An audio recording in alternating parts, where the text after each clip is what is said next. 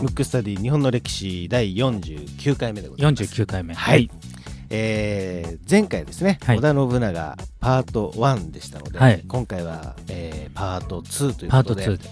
あの、はいパート2ということで、はいもうリクエストフォームは今回はちょっと、うんまあ、たくさん来てますけどね。たくさんね本当にまたね、読んで、結局、織田信長だろうみたいになっちゃいますからね。そうなんリクエストフォーム読んでも。そはい。うなのでまあそのいつも読んでる部分をはいちょっとこう今回はトークをなるほど。多めに。多めにっていうことでですね。えー今回のテーマですね、はい。えーもうご存知織田信長 パート2。2でございます、はい。じゃあ行きましょうかそうですね。まあ、織田信長はね、やっぱり、えーまあ、天下をこう、まあ、直前まで行ってますから、はい。い、ろんなエピソードがあるんで、うん。もうなんか、ずーっとそれを追っていくと、番組が何回も続いちゃうんで、そうですね。ちょっとあの、ダイジェストというか、はい。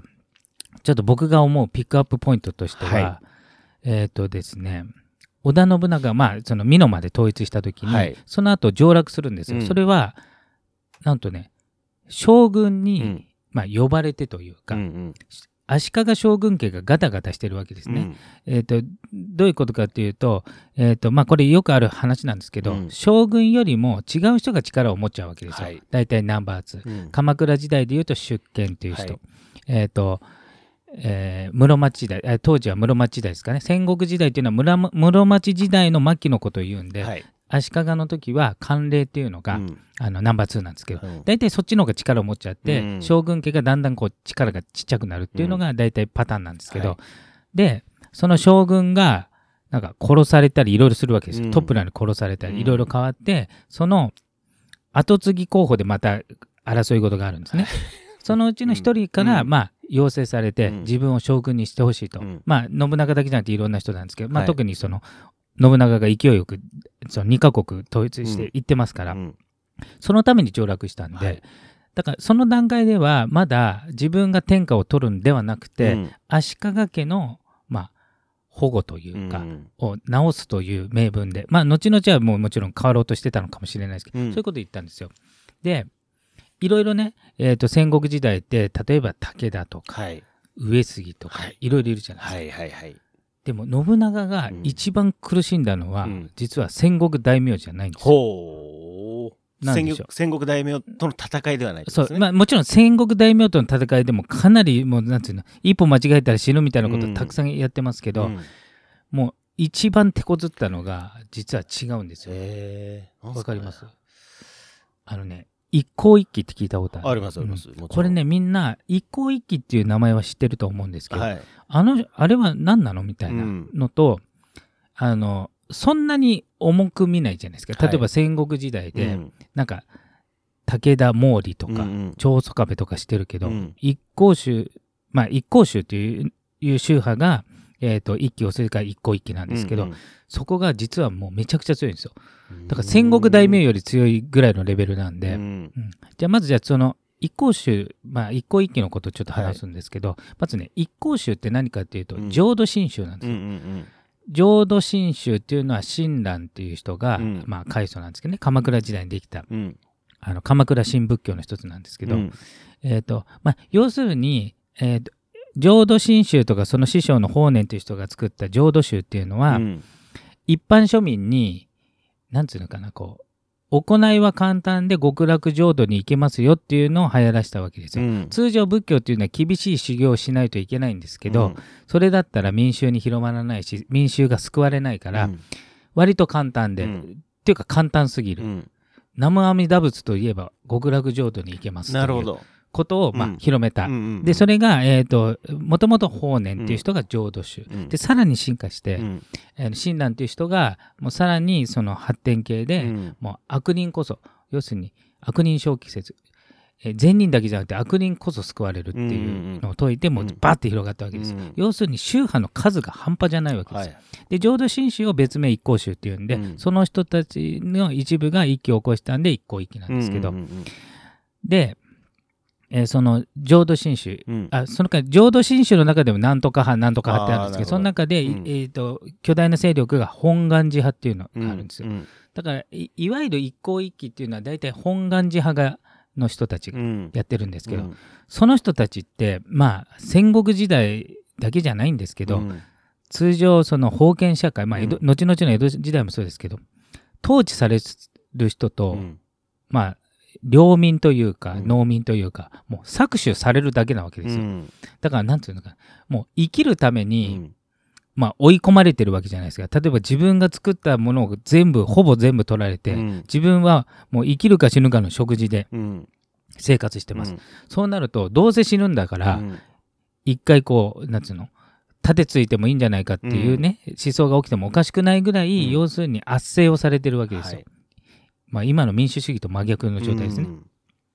でそれの一部がその一向宗の、えー信徒でもあるんで、うん。だからこの一向宗がこう反乱を起こしたっていうよりも、そうやってその領民が苦しめられたからそこと相まってやってるんですけど、だからむちゃくちゃく結束も強いし、うんまあ、あと仏教で言うと結局来世の幸せなんで、はい。まあ、今世はある程度諦めてる部分があるから、うん。要するになんかもう命がけで生きるみたいなところがあるから、めっちゃ強くて、うん。でどんだけ強いかっていうと前世紀の織田信長が、うん。あの天下取る寸前ぐらいの、うん。えっ、とね10年以上うん。勝てなかった同じところ。落とせなかった。10年も。ね。うん。あのフルパワーで戦ってね、うん、すごい。すごいですね。ちょっと想像してなかったでしょ、うん例えば他の戦国大名ってもちろんはい。一回戦っては滅ぼさないけど、うん。何回か戦って、まあ、織田が勝ったりしてるんですけど、うん。そんなにかかるとこはないんですよ。10年ってすまあまあ長いですよないない。でしかもあのその10年もね、まあ、ずっと戦ってるわけじゃないですよ。はうんうん。だけど結局最後それでも完全に落ちなくて和睦で終わって、うん。まあもちろん信長有利の和睦ですけど、うんあのそれが石山本願寺って言って別名大阪本願寺なんで大阪なんですよ。うん。大阪のなんていうんですかねもうね本願寺という名のあの城、うん。うん、なんで,、うん。でしかもね城の概念うん。がちょっと違くて、その独特。だから後々それをあまりに落とせなくて強すぎたんでその跡地に秀吉が大阪城を建てるわけですけど。結局あの同じところに同じようなことやったら絶対落ちな、ね、うん。だって織田信長でさえ10年以上かかったのをうん。やるわけですから、うんそれが後々秀吉が継承するわけですけど、うん。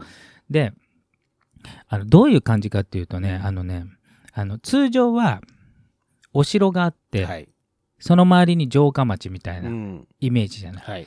じゃなくて城がすごくでかくて城の中に町がある。だからあのね「進撃の巨人」って見たことある？はいありますよ。あれと同じで、うん。要するに町町があって周りに壁が囲まれてるみたいなうん。感じ、はい。だから城下町じゃなくて、うん。城内町なんですよ、うん城の下ではなく。なんかだから城自体が城の概念こうやってめっちゃでかいんですうよ、んめちゃくちゃでかい、はい。でさらにそれはまあ壁じゃなくて堀なんですけどね、うん。堀に囲まれてああなるほど。でだからで基本的にあの戦国時代の城攻めっていうのは何個かあるんですけど、強い勢力だと戦っても落とせないから、うん。大体兵糧攻めするわけですよ、うん。要するに取り囲んで、はい。食料を。食料を断つ水を断つ、うん。で要するに植えさせて、まあ、出てこさせるか降参させるっていう、うん。これが手なんですけど、うん城の中に町があるから、うん。経済回っちゃうんです。そうですね。食料もあの調達できるし、はい。だからなんと完全に囲まれて1年半も落ちなかったわけですよ。もうじゃああれですよね多分。畑やらなんやら。そうそう全部あるからね。っていうことですよね。そうそうそうそう。だから全然落ちない上にさらにやっぱり、あの仏教とはいえ、うん。宗教なんで、うん。そうすると信者からのお布施とかあるから、うん。まず信者は命がけで戦う、うん。しかも日本全国に浄土真宗のうん。信徒がいるから、うん。その教祖、まあ、だからキリスト教でいうとローマ法王ですね、はい。が一声かけて、うん。窮地だから皆さん来なさいって言ったら、うん。パッとこう要するに兵の数も多いし、うん。お金もみんな持ってくるし、でお金あの一応仏教のお坊さんなんですけど、うんあの銃をいっぱい持ってるわけですよ。めっちゃ持ってるんでだから取り囲んでもうん。一応銃もあるし、で結構結局11年かな。落ちなかったんですよ。じゃあもう本当に食べ物あるしそうそうそうそう。武器あるしそまあ変な話お金もあるうしそうそうそう。人もいるし、うん、でそうこうしてるうちに、うん。信長にやっぱちょっといい思いを持ってない戦国大名もいるわけじゃないですか。うん。要するに信長が天下取るってことは自分たちが天下取れなくなるので、はい。そうするとその一向宗本願寺派に味方するやつも出てくるから、うん。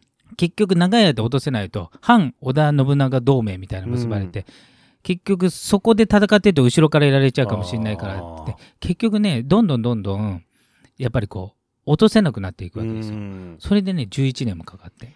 いやいやいやいやでそれでん。それの、まあえー、と現場にもいたしそれを見てた秀吉が後々にこれと同じようなところで、うん。あれはお寺でしたけど、ん。城にしちゃえば、うん。絶対落ちないっていうことで大阪城を築城して、うん。で結局まあちょっと脱線織田信長から脱線しますけど結局秀吉が死んだ後、うん。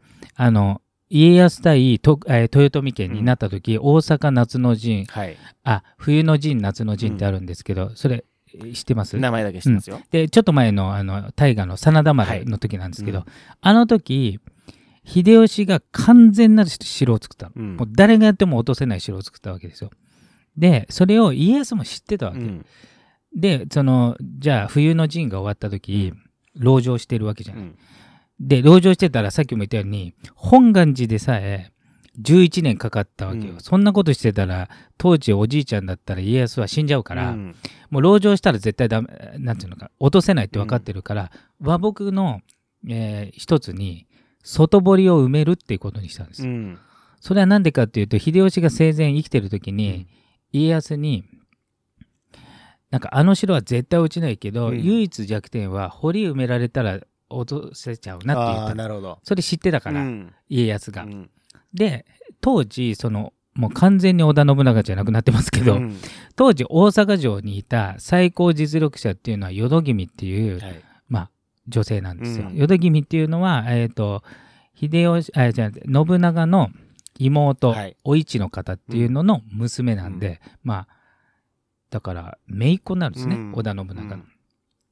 うんで女性なんでやっぱ戦いに慣れてない。でそれが最高権力だから、うん。それ知ってるんで家康がわざと大砲をい天守閣にぶっ放すわけですよ。うんそうすると天守閣ぶっ壊れるんですけど、うん。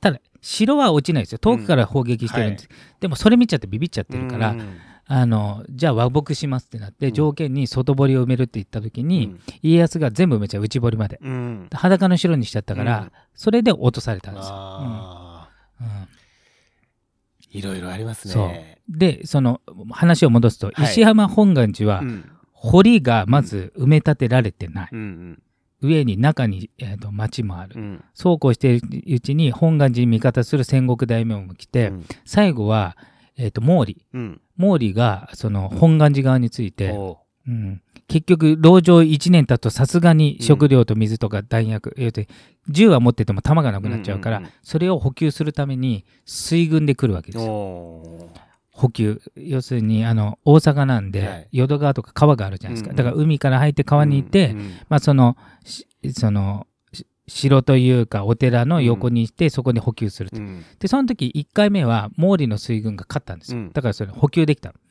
けどその後徳川方の久喜水軍ってね、まあ、以前誰かリクエストホームでありましたけど、はい。水軍がなんと鉄鋼船っていう、うん。まあ、今でいう、まあ、ペリーの黒船と同じですね、せうん。うん戦国時代にあれがなあの時代なのに、はい。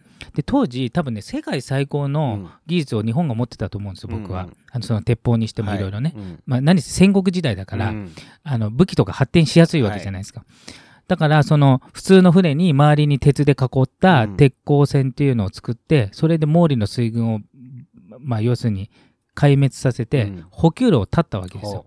それでやっと和睦に応じたってまあまあ事実それでも和睦ですけどね。うんうんうんでそれで退去させてで焼いちゃうわけですよ。でやっと落としたっていうこと。ううん。ん。そうなんですよ。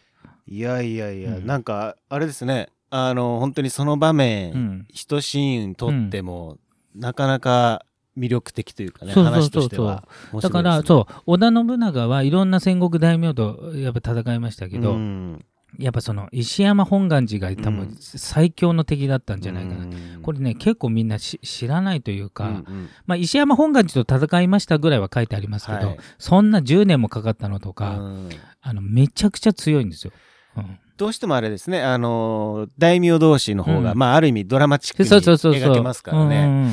あれですけど、知らなかったですね。うん、だからその後、まあうんその前に武田信玄にボコボコにね、はい。えー武田信玄 VS、えー織田信長、えー徳川家康連合軍っていうのはもう速攻で負けてますけど、うん。ただその後信玄死んじゃって、うん。息子の勝頼になった時はまあやっぱ徳川家は滅亡、うん。あじゃあ武田家うん。は滅亡にさせてる、まあ要するに織田軍が勝ちました、うんうん。で浅井っていうのと朝倉っていうのもうん。いるんですよ。それが、えー、と今でいう滋賀県。だからちょっと京都に近い、うん。だから、えー、と織田が京都に行くためにはその滋賀を通らないといけないんですよ、うん。あの要するに今でいう岐阜なんで、うん。そこにいるのが浅井。うん。浅井って書いて浅井、うん。でその上の北陸にいるのが朝倉、うん。これが同盟ででもその浅井っていうのが、えーえーを取り込もうと思って織田は同盟を結んだわけ、うん。同盟を結んで、えー、とその同盟を結ぶためにお、えー妹のお市の方が浅井長政の妻になってる、うん。だから淀君後々の秀吉の、えーなんていうの側室、はい。うん、とか後々二代将軍のお郷とか、うん。えーだ妻のね、えー徳川二代将軍のとかは、うん。お市の方の娘なんで、うんえーだから信長の、まあ、姪っ子になるんですけど、うん。うんそれが浅井の娘だったうの、ん。だからそんぐらい強固な同盟があるから、大丈夫だろうと思ってそのままその朝倉の方を攻めたら、うん。なんとうん。浅井が裏切って、お市の方がいるのに裏切って、うん。でまあお市は、まあしえー、と救出されるんですけどね、うん。あのだから挟み撃ちにされちゃって、うん。その時にえっ、とね軍隊が何万人もいたのに最後10切れ逃げるんですよ。だからもうそこで死んでてもおかしい、うんうんうん。その時一番後ろで命あって一番後ろが一番やられるはい。とこですね、うん。で要するに逃げてて一番最後に逃げる人ですから、うんうん。そこに一か八かも人生かけた人がいるわけですよ、うん。出世のために、うん。それをもしやってのけたら、うん。織田側の出世は間違いない、うん。けどほぼ死ぬ、うん。要するにもう逃げてね、うん。もうボロボロで逃げてる一番後ろですから、うん。それやったのが後々の豊臣秀吉。そこで頭角を現す。です賭けに勝ったわけですね。け。だから意外とね一大勝負大勝負をうん。結構くぐってるんで、うん。みんな順調じゃないんですよ。まあなんかどの将軍も結局そうですね、うん。なんかもうまあ死にかけてますよね。そうそう。でね。あえてその死死死にこうなんか立ち向かうというか、うん。その代わりその賭けに勝ったら一気にいいポジションに行けるっていう、まあ、それでもちろん歴史に埋もれて死にまくってる人はいっぱいいると思うんですよね。ね。勝った人だけが残ってるんで、そんな感じなんで、へー。ちょっとまとまりはないですけど織田信長パート2っていうか織田信長は一回ちょっとこれで終わりにしましょそううかね。ですね。うん。えー、でも面白いですね、はい。なんかその同盟って、うん。じゃあもう聞いてると意味ないじゃんっていう。そうそうそう。ほとんどね、うん。もうそんなことだらけなのよ。やっぱりねもう疑心暗鬼だから。そうですよね、うん。っていうか同盟どころか自分の足元でも危ないぐらいですからね。うん。同盟って結局あれです。例えば自分の娘をこっちの人の誰かのお嫁さんにするとか、いわゆるそういうそうそうそうそう。ことですよね。そうそうそうだからもし破棄したらあなたの大事な人を殺しますよ、うん。だからもちろん大事な人じゃないとうん。歯止めにならないから、うん。人質って大事な人なんね、はい。代表的なのは自分の親。うん。母親、うんまたは自分の子供。うん。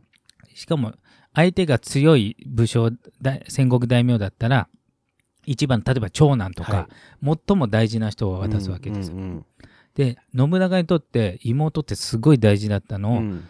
渡してだから100%裏切らないと思ったわけ、うん。あの信長、うん。だから全然ケアせず、うん。要するに浅井のところは絶対攻め込まれないと思って前がかりになったとところやられたんで、いや本当にね。すごいことになったんです。よすごいですね。うん。いやいやいやなんかいろんなドラマがありますそうなんね。ただねこれ歴史の教科書からするとうん。別に浅井朝倉連合軍信長やつえなんで倒しましたって書いてあるだけだけど、うんうんその前に死にかかったは書いてないんですよ。あー。死にかかってその後、うん。敵討ちで行って滅ぼしてるんで、うんうん。一回は死にかかってるんですうよ。うん。んそういうのが。はしょっちゃってますね。そうですね。ん。はい。まあ全部載せたらねそう。教科書も大変なことになっちゃうからね。大変なことになっちゃいますからね。はい、いやいやいやちょっとね今回でまあひとまずそうですね。またあの何回かのパート2後にうん。ま戻ってこようかなと思いますけど。そうですね、はい。えーということで今回のテーマは織田信長パート2でした。